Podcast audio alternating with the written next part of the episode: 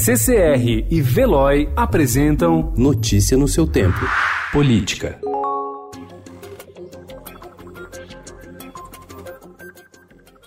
O Tribunal Superior Eleitoral já discute internamente alternativas para um eventual fracasso da milionária licitação para a compra de novas urnas eletrônicas. A hipótese foi trazida à tona ontem pelo secretário de Tecnologia da Informação do Tribunal, Giuseppe Janino, ao admitir que a Corte trabalha com o plano B, caso naufrague a pretensão de adquirir os equipamentos. De acordo com Janino, o plano de contingenciamento do tribunal prevê a possibilidade de nenhuma urna ser adquirida, o que levaria a Justiça Eleitoral a reaproveitar as usadas nas últimas últimas campanhas.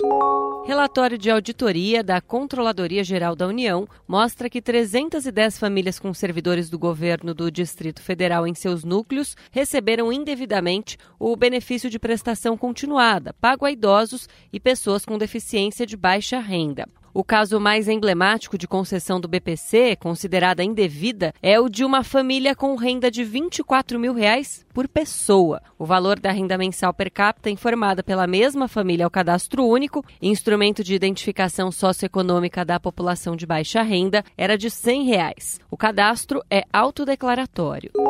O ministro da Casa Civil, Onix Lorenzoni, apresentou ontem ao presidente Jair Bolsonaro estudos sobre um novo Bolsa Família. A informação foi dada pelo porta-voz da Presidência da República, Otávio Rego Barros, ao dizer que a proposta será analisada em conjunto pela Casa Civil e pelos Ministérios da Economia e da Cidadania. Apresentaram ao senhor presidente estudos bastante aprofundados já sobre um novo programa que virá para aperfeiçoar o Bolsa Família. A ala política do governo quer garantir mais 10 bilhões de reais de recursos do orçamento para bancar a reformulação do programa, antecipada pelo Estadão, e o pagamento do 13º salário aos seus beneficiários em 2020.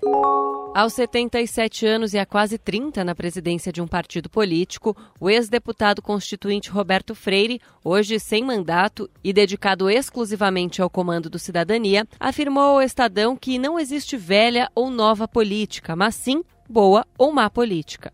Segundo ele, seu partido tem tentado fazer uma mudança no jeito como atua por meio da aproximação com movimentos de renovação política, como o Renova Brasil, agora Acredito e Livres. Ainda segundo Freire, o Cidadania mantém conversas com o Luciano Huck para lançar uma eventual candidatura do apresentador de TV à presidência em 2022. Notícia no seu tempo. Oferecimento CCR e Veloy.